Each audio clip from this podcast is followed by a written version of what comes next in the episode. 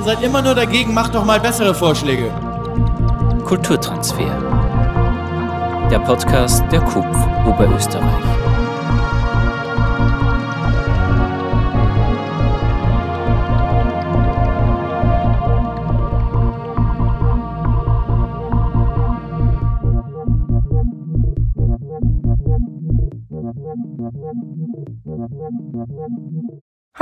Hier ist Verena Hummer von der Kulturplattform Oberösterreich.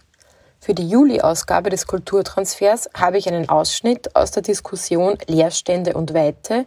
Welche Potenziale liegen im ländlichen Raum und wie können wir diese für uns nutzbar machen, ausgewählt. Am 25. Juni durfte ich diese Diskussion bei der Konferenz Verflechten moderieren.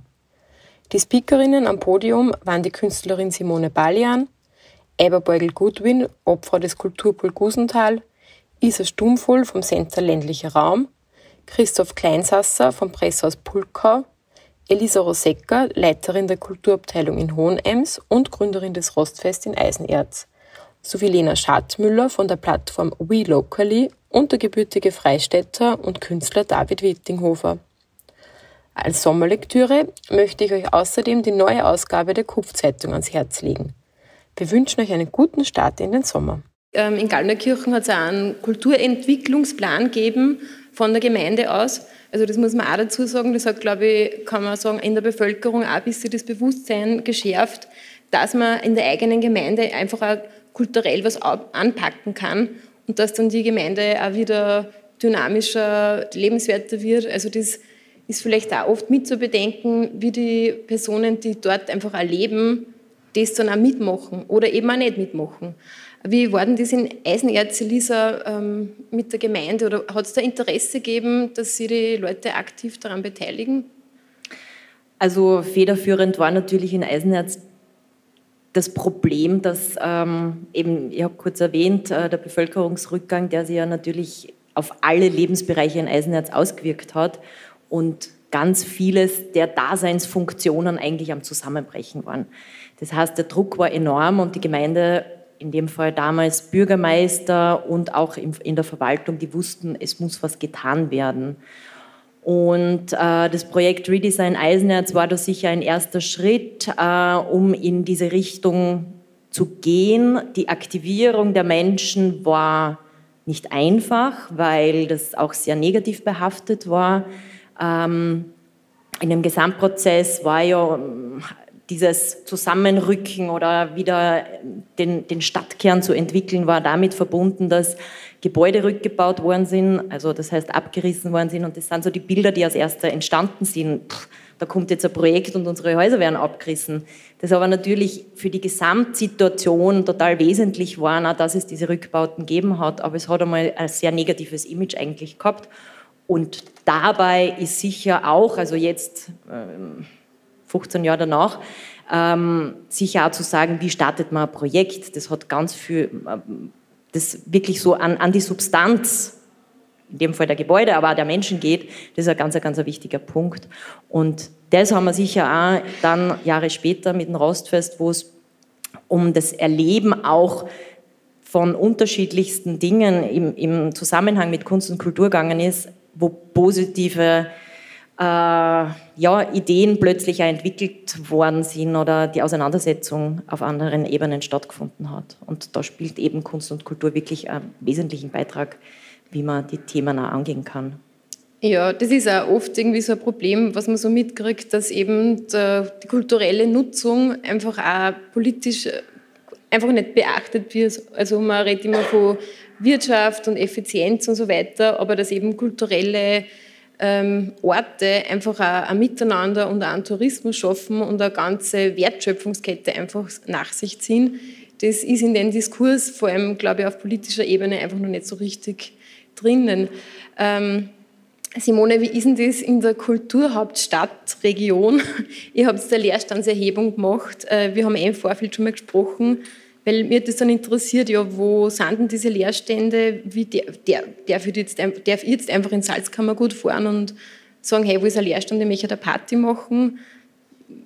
Also wir haben ein ähnliches Thema, also es ist nicht veröffentlicht, also es kann noch nicht veröffentlicht werden, das ist ein Datenschutzthema. Ähm, genau, aber vielleicht mag der Gerald dann später noch was dazu sagen. Also man kriegt es mit einem Code als Kunst- und Kulturschaffende, einfach weil wir ja nicht die nächste Immobilienbubble eröffnen wollen. Und also gerade im Salzkammergut, so Grund und Boden, es ist, ist wahrscheinlich eh überregional und global gesehen, geht es da an Eingemachtes, aber natürlich dann auch äh, also mir haben etliche Leute gefragt, die irgendwie auch, so, die haben mitgekriegt, dass, ich, dass wir Leerstandsrecherche, die haben gesagt, so, hey, wenn du eine Wohnung findest, die cool ist oder ein Haus, äh, also man kommt sofort in so ein Ding rein, dass man, also Räume so aufzuspüren, da sind natürlich unterschiedliche Interessenslager und es war natürlich auch äh, äh, gezielt so gewählt, dass äh, Leerstandserhebung jetzt von einer künstlerischen Perspektive ähm, gebucht worden ist, weil sonst hätten sie ja genauso beim Immobilienbüro anfragen können dafür und ähm, hätten das bekommen, was am Markt ist. Aber uns ist eher darum gegangen, was ist Leerstand überhaupt. Also wir haben eigentlich neue Kategorien eingezogen und mhm. einfach, ähm, wir sind eher phänomenologisch auf Räume eingegangen, aber vielleicht magst du da auch noch was dazu sagen. Ja, genau. Ähm, voll. Also ich glaube, es ist ähm, eben, es hat, glaube ich, auch bei einer Bevölkerung mit diesem Identifikationsprozess zu tun, aber was ich jetzt speziell merke, weil im Raum Gmunden bin ich nur auf der Suche nach einem Lehrstand. Mhm. Also wir sind mit der Kunstuni-Klasse äh, in Gmunden mit einem Kulturabschlussprojekt, mit einem großen und ich finde, dass es immer so ein politisch, Politikum einfach ist. Also es wird immer gleich so ein bisschen parteipolitisch, wenn man von der Gemeinde jetzt quasi auch so Räumlichkeiten, die der Kommune kehren, zwischennutzt. Ähm, das ist dann immer so, wenn man sich keiner Fraktion zugehörig fühlt, muss man da ziemlich rennen und ackern, bis man alle an Bord kriegt.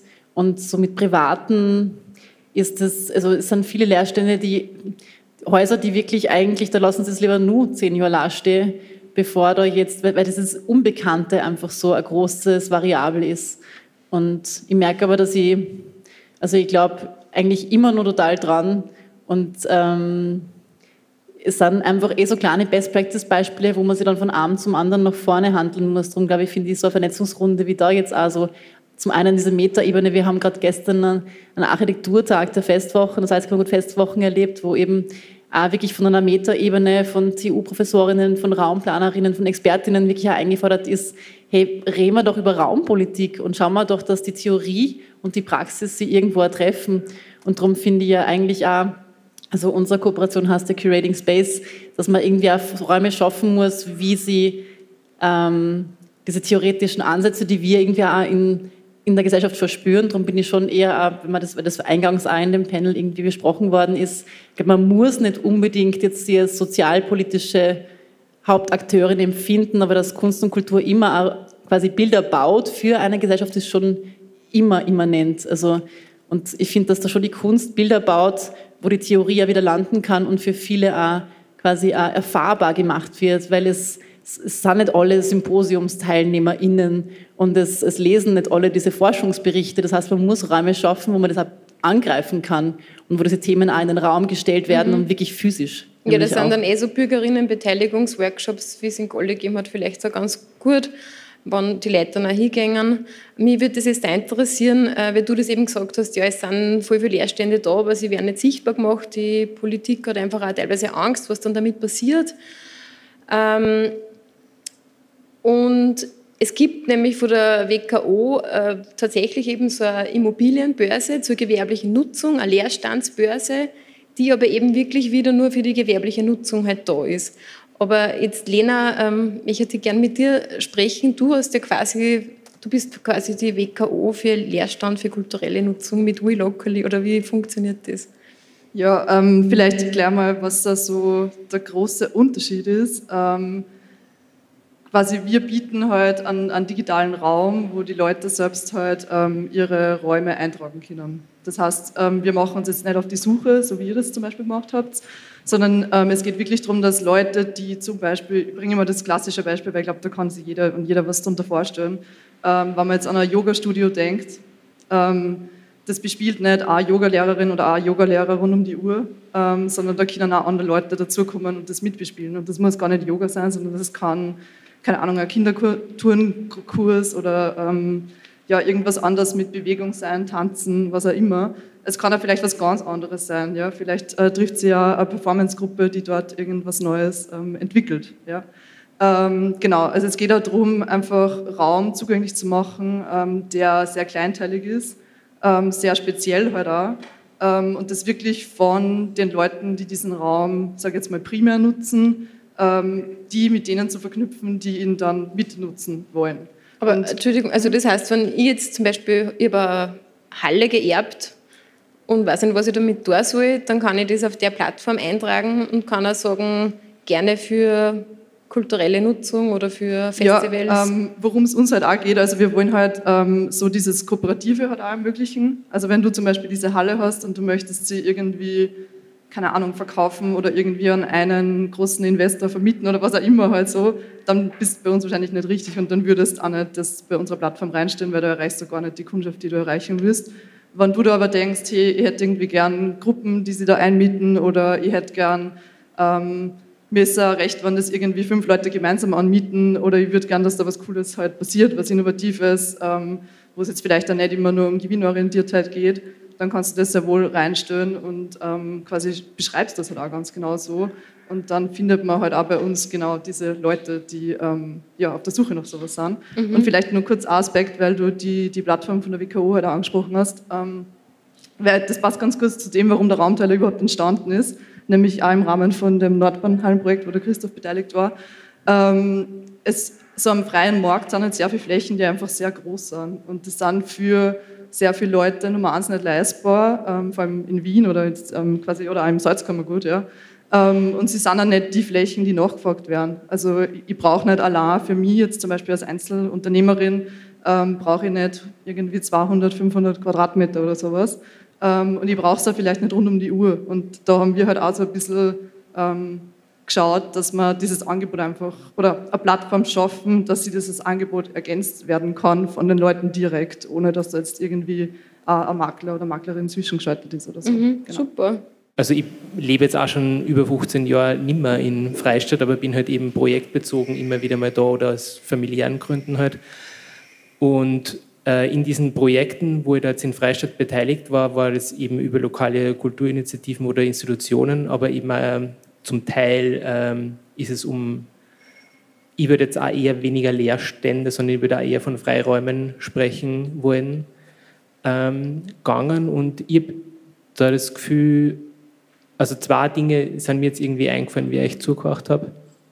Ähm, einerseits, dass ich glaube, eben in Freistadt, dass es die, so, eine große Initiative oder dieses Bedürfnis in der Form noch nicht gegeben hat, glaube ich, bisher. Also jetzt diese Leerstände zu, zu bespülen, die es aber ohne Frage gibt.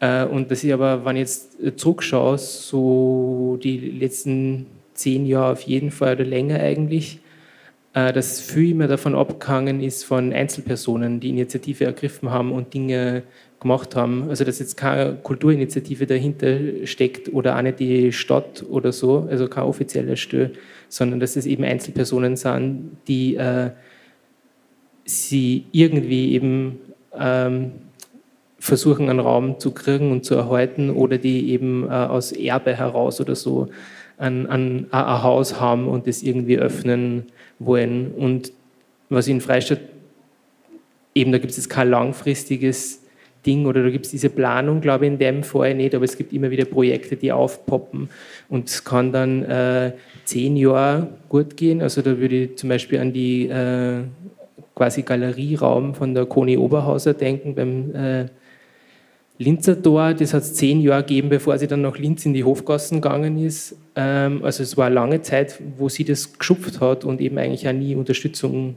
von der Stadt jetzt zum Beispiel gekriegt hat für den Raum, soweit ich weiß, sondern er hat immer nur für einzelne Veranstaltungen.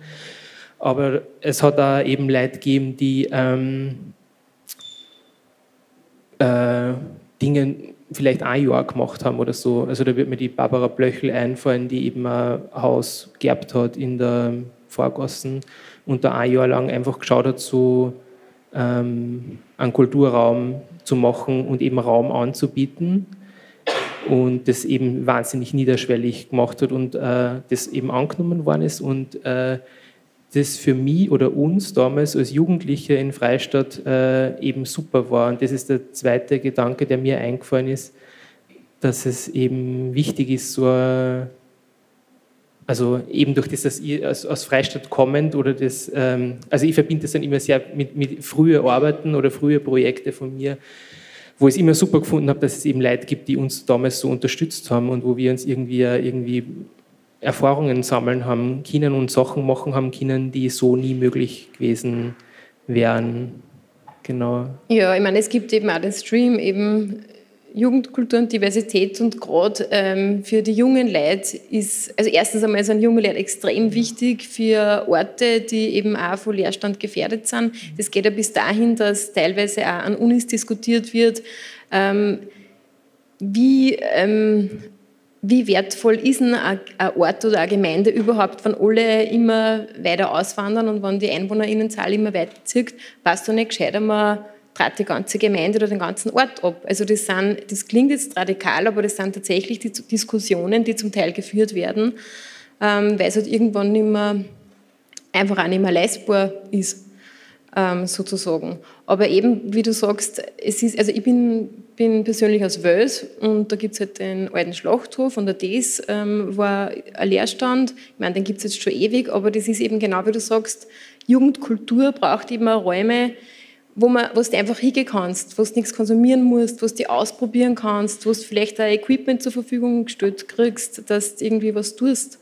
Und dann bleiben die Leute vielleicht da im Ort und gehen nicht in die großen Städte. Und nur so kann dann einfach auch wieder eine neue Kultur ähm, dort bestehen. Elisa? Äh, ganz ein wichtiger Punkt, du hast jetzt auch gerade das gesagt mit, äh, wie ist es überhaupt, wie können wir uns das überhaupt leisten, die Orte zu erhalten. In Eisenerz war es so vorgelagert, bevor der Prozess angefangen hat, 2005, glaube ich, war das, waren Experten aus Ostdeutschland da, die gesagt haben, hey, pff, hinterm Präbichel tratzt das ab, also das macht keinen Sinn. Aber das ist natürlich auch nicht der österreichische Zugang, äh, dass man sagt, so, jetzt lassen wir das wirklich komplett sein. Und zu dem Zeitpunkt damals hat man sich aber auch noch nicht vorstellen können, was kommt auch alles an Krisen, die sich aber doch vielleicht auch positiv für unterschiedliche Entwicklungen bei uns äh, auswirken. Zum einen, äh, man hat es vor Corona schon ein bisschen gemerkt, Eisenherz ist jetzt ein super Gegenbeispiel zu äh, Orte, wo man sich das Wohnen nicht mehr leisten kann, weil dort hast du irgendwie sehr viel Raum, der wenig kostet. Und es sind teilweise Familien wieder hinzogen und ein springender Punkt war ein wahnsinnig schnelles Internet. Und ähm, das war eine kleine Dynamik. Und dann, äh, oder parallel dazu hat es ja kleine, oder ähm, eine der größten Leerstandssiedlungen, äh, die Münchtal-Siedlung, die einer Ferieninvestorengruppe verkauft worden ist, wo man damals auch gesagt hat, pff, na, wir fahren nach Eisenerz auf Urlaub, äh, so super ist das jetzt auch nicht. Aber diese Apartments sind übers Jahr ganz gut ausgebucht und das macht sie echt, also diese Entwicklungen sind auch da. Es ist ein leistbareres Wohnen, ein leistbarer Urlaub. Und Corona hat es auch noch einmal gezeigt, oh, Menschen, die aus dem Ort kommen, haben wieder das Interesse, vielleicht auch doch wieder nach Hause zu ziehen oder halt den ähm, Ort anders zu nutzen äh, vielleicht eine Kombination aus Stadt und Land. Und mir geht es selber auch so, ich erlebe es äh, selber, wie es bei mir entwickelt hat oder in meinem Freundeskreis. Ähm, auf einmal ist es wieder attraktiv, hinzugehen oder Zeit dort zu verbringen. Und was ihr aus Bulka erzählt habt, äh, ich glaube, dass man in der Stimmung ganz viel machen kann, wie es vorgelebt wird, wie wir Menschen, die von außen kommen und sie interessieren für den Ort, warum nicht, aber da gibt es so ein altes Denken in uns drinnen, aber wir können genau da mit jungen Menschen gemeinsam äh, Bewusstsein schaffen, dass auch wenn neue Menschen in einen Ort kommen, wie wir miteinander umgehen und was unsere Haltung ist. Und jetzt auch zum Rostfest noch einmal ganz kurz. Ich habe erst vor zwei Wochen ähm, so ein Zoom mit Jugendlichen aus Eisenerz gehabt, die gerade einen Jugendbeteiligungsprozess gemacht haben und heuer findet kein Rostfest äh, statt und das war für sie eines der größten Probleme, warum das heuer nicht stattfindet. Und jetzt haben wir so einen Austausch noch gemacht und äh, die sind schon aufgewachsen damit. Das Rostfest war vor elf Jahren das erste Mal, die sind jetzt 15, 16. Also das ist eine Generation, die das miterlebt hat, wie sie da im Ort auch was entwickelt. Und das ist total schön zu sehen. Die Hallenbad-Geschichte erinnert mich halt jetzt auch gerade ganz stark, weil ich ja intensiv mit dem Pulver-Festival in Vorarlberg kooperiere. Das war, es findet heuer zum 30. oder das 30-jährige Jubiläum, auch 30-jähriges Jubiläum. Und was das in diesem Ort in Feldkirch bewirkt hat und wie sie auch mit der jungen Generation umgehen und sie einbinden. Also das ist schon ja, eines der wichtigsten Themen, genau da anzusetzen und mit den jungen Menschen zu arbeiten und diese Räume und Erfahrungsräume zu schaffen, wo positive Erfahrungen gemacht werden können. Ja, also ich glaube, beim Poolbar-Festival, da sieht man das wirklich auch ganz gut. Ich meine, da ist ja dann auch der öffentliche Verkehr auf das abgestimmt und so weiter. Also da spielen ja wirklich sehr viele Faktoren zusammen. Ähm, Simone, du wohnst in Linz, oder? Oder du, Nein, du arbeitest in Linz? Ich bin Tageslinzerin, genau. Du Also bist eigentlich Tages- wohne ich schon in Linz, aber ich schlafe nicht dort. Okay. Ähm, wenn wir jetzt nach Oberösterreich schauen, ähm, in die Landeshauptstadt Linz, wie, oder hast du da einen Eindruck davor, ich meine, du bist recht gut vernetzt, wie das in Oberösterreich jetzt seitens der Politik einfach auch ist, wenn man jetzt über ähm, Freiräume spricht, wie man die nutzen kann, weil ich meine, wir haben jetzt eben gehört in verschiedene Orte und Gemeinden, das, also was ich jetzt mitgenommen habe, das Ausschlaggebende war eigentlich immer, dass es irgendwen aus der Gemeinde gibt, aus der Verwaltung, Bürgermeisterin oder so weiter, die da wirklich auch motiviert sind, dass da was umsetzen und nicht einfach wegschauen und den nächsten Kreisverkehr hinstellen. Wie, wie ist denn da deine Einschätzung? Ja, natürlich ist mein Bild da schon eher zeitgenössisches, also seit sieben Jahren. Ähm, ich ich finde eigentlich Linz unglaublich, weil es, also von Gmunden ist ja Wien näher wie Linz. Also jetzt nicht physisch, sondern ähm, also wenn, wenn Leute aus Gmunden wegziehen nach der Matura, ist Wien das erste Ziel und, und Linz ist eher Plan B oder passiert dann versehentlich. Also es kommen die wenigsten Gmunden dann nach Linz zu Eröffnungen. Es ist wirklich ein Wassergraben. Also ich glaube, Gmunden hat Linz nie als äh, Landeshauptstadt anerkannt. Ähm, ich glaube, das hat aber zweierlei Gründe irgendwie auch, ähm, nämlich diese unterschiedliche Kulturpolitik ist schon, glaube ich, ein crucial point in dieser Diskussion, weil Linz einfach diese Arbeiterinnenstadt, ähm, das hat man natürlich, wenn man jetzt dir vorhin Salzkammer reinfährt, hat man das auch ein bisschen, dass das mehr die Attitüde ist. Ähm, und ich habe das Gefühl, dass Linz eigentlich so eine Stadt der Vielfalt ist. Natürlich sollte man die Landespolitik auch nicht so viel streicheln, die Stadtpolitik nicht. Ich glaube, man muss weiter mit Forderungen quasi auftanzen, damit man wirklich auch genügend Finanzierung hat, damit man KünstlerInnen auch bezahlen kann. Das ist natürlich, also ich habe die letzten zweieinhalb Jahre den Oberösterreichischen Kunstverein geleitet und ähm, es ist ein schwieriges Feld. Also ich habe angefangen, da hat es keine KünstlerInnen-Honorare gegeben und dann habe ich es eingeführt und jetzt gehe ich aus dem Raum raus und jetzt sind es wieder abmontiert. Also es ist halt einfach schwierig, wie man als Raum einfach auch diese Finanzen stemmen kann, wo man sagt, man hat jetzt eine Kulturpolitik, die einem so unterstützt, dass man nicht nur die Infrastruktur stemmen kann, sondern dass der Rauminhalt eben auch äh, bezahlt werden kann. Und ich glaube, da müssen ganz viel Stränge, das ist genauso ein komplexes Feld wie eine Stadt, da müssen viele Komponenten zusammenspülen, damit das dann quasi auch genügend abwirft, dass man dann eben nicht als Raum dann da steht, okay, cool, jetzt habe ich jetzt quasi einen Plan eine Strategie und ich habe jetzt den Leerstand, der, wo, die Tür, wo ich die Türen aufmachen kann. Jetzt will ich einen Inhalt, aber der Inhalt ist halt dann wieder ehrenamtlich passieren. Und die Kunst ist dann wieder eher die Kür, aber nicht, die, nicht der Beruf. Und da finde ich, dass eigentlich Architektur und Kunst wieder viel mehr zusammenwachsen müssen. Einfach auch, dass man da irgendwie auch diese Transdisziplinarität für mehr in den Raum stellen, dass nicht das eine Dekoration vom anderen ist oder das andere die Hülle, die halt dann ähm, äh, wiederum, ja, es müssen da viel mehr Berührungspunkte geschaffen werden. Genau. Ja, ähm, Eber, wie ist denn das in Gollim im Hallenbad? Also ich meine, es hat einen Kulturentwicklungsplan gegeben, es hat einen Bürgerinnenbeteiligungsprozess gegeben, ihr bespielt jetzt das alte Hallenbad tatsächlich, aber wie die Simone gerade gesagt hat, man muss ja dann auch, also wenn das all diese Hürden geschafft sind irgendwie, muss man, auch wenn die Gemeinde dann dahinter steht, man muss das ja dann trotzdem irgendwie managen, dass man so einen Leerstand so repariert oder saniert, dass er tatsächlich bespielbar ist, dass die ganzen Bewilligungen passen. Ich meine, du als Bauphysikerin weißt da, glaube ich, eh am meisten. Aber ist das dann, also, also kann das dann auch an dem scheitern, quasi, dass man sagt, okay, na, da gibt es keine WCs oder, wie, oder, oder woher kommt dann das Geld? Genau, also es scheitert eigentlich immer an allem, glaube ich, und äh, man muss immer über alles drüber und das dann irgendwie doch machen. Ähm, es, hat, äh, es gibt eine Liederförderung äh, in zwei Stufen. Es gab äh, schon die LIDA-Förderung für die Analyse und Potenzialentwicklung. Auch die Workshops sind schon LIDA-finanziert. Entschuldigung, wer hat die beantragt, die Förderung? Die Gemeinde. Okay, ja, das ist ja, also in meiner LIDA-Förderung muss man einmal kriegen. Wenn wir ganz vorne anfangen, äh, es gibt einen neuen Bürgermeister. Ja. muss was tun. Ja, und jetzt ist er neu ja, und muss was tun. Genau. Ähm, die Gemeinde hat die Liederförderung beantragt äh, und jetzt im, im, zweiten Teil sind die Gelder bewilligt für ähm, Umbau in drei Etappen und äh, Bespielung für fünf Jahre, wie das bei Lieder auch immer so ist. Äh, von den Geldern, die jetzt im Budget sind, sind ungefähr zwei Drittel Gemeindegeld mhm. und ein Drittel ist EU-Geld. Äh, und wir haben es geschafft, dass es kein Förderübereinkommen ist mit der Gemeinde, sondern dass es einen Kulturauftrag gibt an uns. Aber das heißt, euer Kulturverein wird aus Gemeindegeldern finanziert. Unterstützt, und genau. ihr, ihr quasi, ihr macht keine ehrenamtliche, oder macht es wahrscheinlich automatisch Wir ein bisschen Der Vorstand natürlich ehrenamtlich. Ja. Äh, aber in unserem Budget ist drin 25 äh, Stunden ein Geschäftsführer, äh, der sich dann um alles Weitere kümmert, so einen Berg Arbeit jetzt vor sich hat und mal anfängt zu graben, was er da denn zu tun hat. Okay, ja super. Ähm, du, oder ihr wollt jetzt vorher, glaube ich, auch noch. Nein, eh nicht, okay. Ähm, ich möchte das da kurz noch, ähm, wenn wir im Publikum, wenn aus Vöcklerbruck kommen, Ritchie, vom OKH, Vöcklerbruck.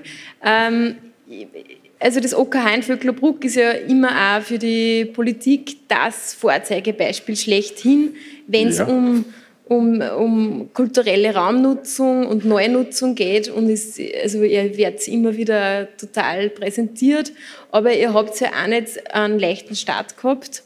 Und ich finde das dann auch immer sehr interessant. Wir haben das heute schon gehört. Die Politik ist immer sehr zweifelnd und auch oft ängstlich, wenn es um sowas geht und schaut dann einfach auch, dass Sachen verunmöglicht, indem es gewisse Sachen zum Beispiel auch gar nicht herausgibt. Ähm, das war in Vöcklerbruck, glaube ich, nicht recht für anders. Ihr habt es trotzdem einfach durchgezogen mit allen Mitteln, die euch zur Verfügung gestanden sind, beziehungsweise ihr habt neue Mittel erfunden, glaube ich. Wie, wie war das? Wie ist dazu gekommen, dass ihr jetzt der Liebling der Politik seid? Sind wir das wirklich? Ich weiß gar nicht, aber äh, freut mich natürlich, wenn es wahrgenommen wird. Und wir haben natürlich Parallelitäten jetzt zum alten Hallenbau, also wir sind das alte Krankenhaus und die Kurzfassung ist, es hat zwei Generationen braucht. Also es gibt wirklich Kulturarbeiterinnen ähm, vor uns, die vor 30, 40 Jahren so quasi da begonnen haben, den Prozess. Das heißt, wir sind die Next Gen quasi und auch äh, älter in dem Sinn und haben eigentlich über Konzeptarbeit, Demonstration und dann Bausteinaktion 20.000 Euro aufgestellt, da gewisse gewisses Klientel in der Stadt da mobilisiert für dieses Haus. Wir sind zwölf Kulturvereine gewesen bei der Gründung, um eben dann den Fuß reinzukriegen. Und wir haben, wie du sagst, Fakten geschaffen und dann gibt es diesen Punkt, das ist vielleicht bei der Leerstandsaktivierung ähm, so ein zentraler, wo die Politik sich dann entscheiden kann, wir sind über nur dagegen oder wir waren schon immer dafür. Und an dem Punkt haben sie es entschieden, sie waren schon immer dafür. Das war bei uns der Punkt. Es hätte, also die Wahrscheinlichkeit war offen. Also das, äh, vorher waren sie immer dagegen und dann waren sie auf einmal immer dafür. Und das ist der Punkt, wo, wo sich das verhandelt war, muss man sagen, 180 Grad hat bei uns, weil ab dem Zeitpunkt hat die Stadt begonnen, ins Haus zu investieren. Inzwischen ist das über die letzten elf Jahre Millionen Euro mit Liederförderung. Wir haben zwei Liederprojekte inzwischen abgewickelt. Und jetzt sind halt, ja, 1200 äh, Quadratmeter bespielt von uns. Wir haben nicht so viel Hauptamt, das 1,5 Vollzeitäquivalente, aber halt 50 bis 60 Ehrenamtliche, die monatlich da arbeiten, ja, das Haus beleben. Mhm, und ihr habt ja mehrere äh, Kulturvereine da drinnen oder halt mehrere verschiedene Initiativen, sagen wir so.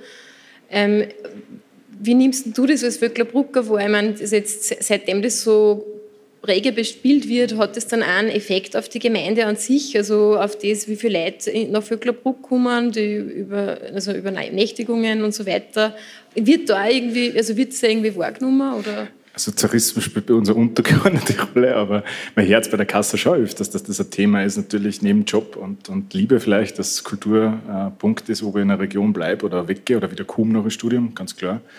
Ansonsten versuchen wir das als kulturelles Gemeingut zu verstehen. Das heißt, wir als OKH-Verein bespülen das Haus nicht exklusiv, sondern öffnen unsere Räume immer, wir, nennen, wir sagen immer Ebbe und Flut, also wir schauen immer, dass der Raum nach einer Veranstaltung wieder offen ist für die Nächsten, die den nutzen, komplett free für das, was sie machen wollen, solange das in einem gewissen Rahmen sich halt bewegt. Und das heißt einfach auch, dass total viele verschiedene Initiativen ihre ersten Veranstaltungen dort machen, sie dort gründen, ihre Auflösungen manchmal. Aber es passiert viel, viel im Krankenhaus, ist halt immer ein Kommen und Gehen, das ist bei uns jetzt auch noch so. Und das hat natürlich einen Impact auf die Region, eine gewisse Gravitation, eine positive, dass da halt dann auch Initiativen entstehen, die es nicht gibt. Und wir haben einen sehr breiten Kulturbegriff. Also bei uns ist ein Food Cup im Untergeschoss, wir haben eine Radlwerkstatt, die Radlobby, also wir haben so ein bisschen wir haben es früher genannt, eine Insel der Urbanität. Wir sind jetzt vor einem Jahr weggekommen von dem Begriff Insel, weil eine Insel sowas abgeschottet. Das heißt, wir sind jetzt eher, Lagune haben wir nicht gesagt, wir sind ein bisschen so eine Bucht an der Völkler. Aber da stehen wir gerade, genau. Ähm, danke. Voll gern, danke ja. für die Frage. Nein, eben, also weil ich finde es dann immer so spannend ähm, und auch schade, dass halt dann bei solchen Diskussionen auch oft oder selten Leute aus der Verwaltung oder der Politik sitzen, weil ähm, wir haben da so viele Ideen und schon so viele Fakten einfach auch und so viele Plattformen und so viel Wissen, wie man was umsetzen kann. Und ähm, ja, Gerald. Das trifft sehr, sehr gut. Danke. ähm, aus unserer Erfahrung war ja, also Landluft arbeitet sehr stark am Bewusstsein der Gesellschaft, dass sie Leerstand überhaupt erkennt.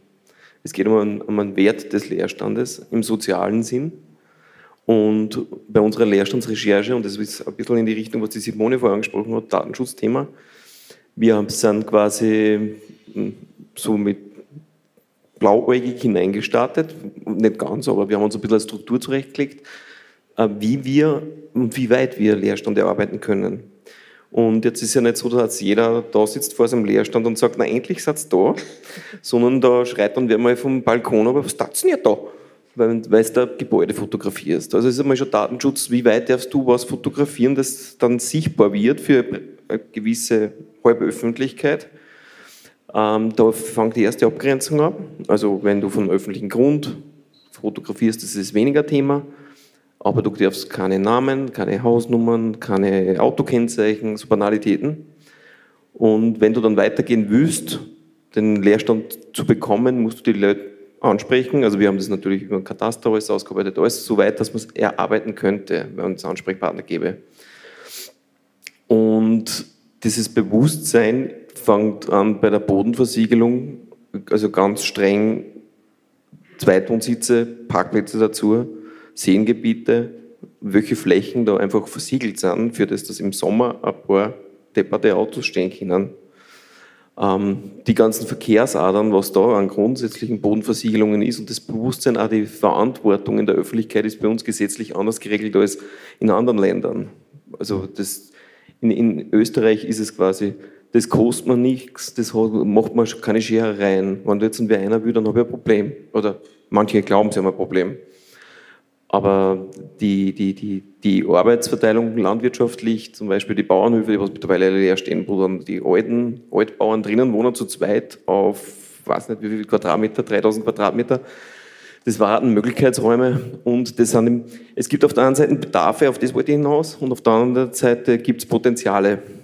Und die zwar miteinander zusammenzubringen, ist ein großer Akt der Vermittlungsarbeit, die starten muss. Und da muss ein Kulturwandel stattfinden. Das ist, glaube ich, auch so von der Uli heute schon einmal angesprochen worden. Also, ja, das war es, kurz oder lang. Ja, danke. Mhm. Ja, ich habe das vorher schon gedacht, wo du, Isabel, ähm, darüber geredet hast, ähm, dass, der, dass in Trofeiach halt ähm, die, auch dieses Zusammenbringen von quasi Bedarf und, und irgendwie Potenzialräume ähm, irgendwie ja, so ein Schlüssel ist, dass da auch was passieren kann. Und ich glaube, dass das auch ganz wichtig ist. Also ich meine, wir wissen jetzt, glaube ich, so in unserer Blase ganz gut, was es alles für Räume bräuchte oder ähm, welche Nutzungen auch spannend wären oder gut funktionieren könnten. Aber ich glaube, die müssten halt auch sichtbar werden. Also es ist quasi nicht nur dieses Raumangebot, also das versuchen wir auch mit der Plattform, man kann bei uns halt auch wirklich ähm, eine Raumsuche halt reinstellen. Und ich glaube, dass das ganz wichtig ist auch für die Personen, die den Leerstand haben, ähm, dass sie sehen, was eigentlich dort möglich wäre, was die Leute wollen würden. Also was mhm. ist denn da überhaupt nachgefragt in der Region oder im Ort?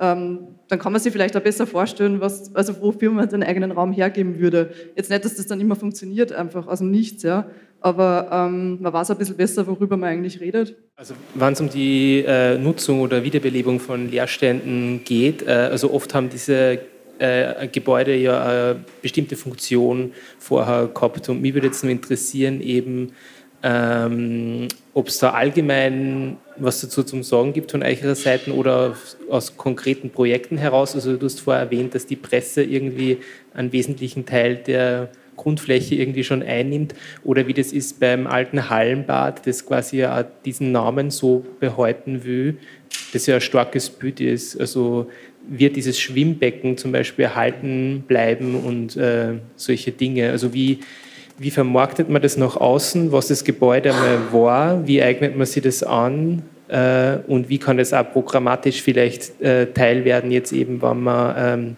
sie für Jahresprogramme bewirbt und irgendwie was Einzigartiges machen will, was neu ist, aber doch eben irgendwie an die vorherige Nutzung anknüpft oder so. Äh, ja. Über Geld kann ich da eigentlich gar nichts sagen. Das ist mein Partner, dazu bin ich zu jung dabei. Diese ganze Fördersache war vorher. Ähm, aber über die Gestaltung. Ähm, also es gab am Anfang, weiß ich, große, große Diskussionen um das Becken. Also gerade weil es ähm, ja doch eine sehr kleine Gemeinde ist, äh, mit vielen, vielen Ansprüchen. Und natürlich hat das Symphonieorchester andere Ansprüche als der einzelne bildende Künstler äh, als ein Kirchenchor, der auftreten möchte, als ein äh, inklusives Theater, das rein möchte und, und, und. Ähm, die einen wollten das Becken schließen, damit man möglichst eine Fläche hat und das alles irgendwie einfach wird, da kann man alles reinstellen, da funktioniert alles. Ähm, wir haben uns sehr bewusst dagegen entschieden, also es ist ein kleines Becken ist geschlossen worden, das Babybecken, das war auch unten äh, so ein Boden, da hätte man auch nie wieder was reinbauen können. Äh, das ist zu. Äh, das große Becken ist erhalten. Äh, es gibt jetzt Sitzstufen rein, man kann drinnen bespielen, draußen sein. Ähm, und ich glaube, dass das aber auch wichtig ist, diese alten Elemente zu behalten. Also es war, wir haben jetzt eine Absturzsicherung natürlich um das Becken gemacht, neu muss ja sein, die wir auch wieder aus so Rundrohren weiß lackiert gestaltet haben, ähnlich wie die die Griffe von den äh, Stufen runter. Und also diese Elemente auch möglichst viele immer wieder wiederholen. Äh, und ich merke auch, wie wichtig diese, ähm, diese Identifikationspunkte sind da drin, gerade für die Bevölkerung, die da ist. Also die Hälfte der Leute, die reingeht, sagt, ah, da habe ich schwimmen gelernt. Also und, und das ist auch wichtig. Also uns, gerade in unserer schnellen Welt, wo, wo einfach diese, diese Heimaträume auch, auch verloren gehen. Ja, dass, dass die da sind und die Leute sich immer wieder wiederfinden äh, in ihrer eigenen Geschichte, auch in diesen neu gestalteten Räumen. Ja, dann, äh, ich möchte auch noch jetzt nicht, nicht zur Presse, sondern zur, zur Nordbahnhalle nochmal ganz kurz. Also da auch nur, das war ein Zwischennutzungsprojekt von 2017 bis 2019 im Nordbahnhof. Und das ist eine ehemalige äh, Konservenlagerhalle gewesen und die ist relativ so geblieben, wie sie ist. Äh, war eine Aneinanderkettung von mehreren Hallen, die unterschiedlich bespielt worden sind. Aber ich möchte jetzt nur auf eine eingehen, um das auch kurz zu halten. Die haben wir genannt die große Halle und die haben wir hauptsächlich an Veranstaltungen vermietet. Und in der Architektur spricht man immer wahnsinnig gern von diesen nutzungsoffenen Räumen, aber man weiß nie genau, wie die ausschauen.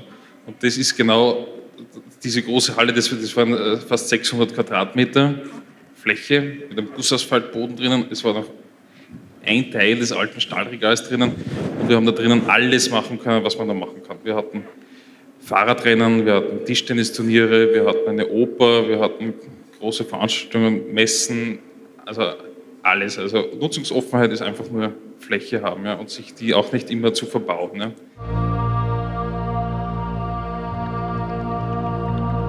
Ihr seid immer nur dagegen, macht doch mal bessere Vorschläge. Kulturtransfer, der Podcast der KUPF Oberösterreich. Zu hören im Audioarchiv der Freien Radios unter cba.fro.at, auf Spotify und natürlich in deinem freien Radio.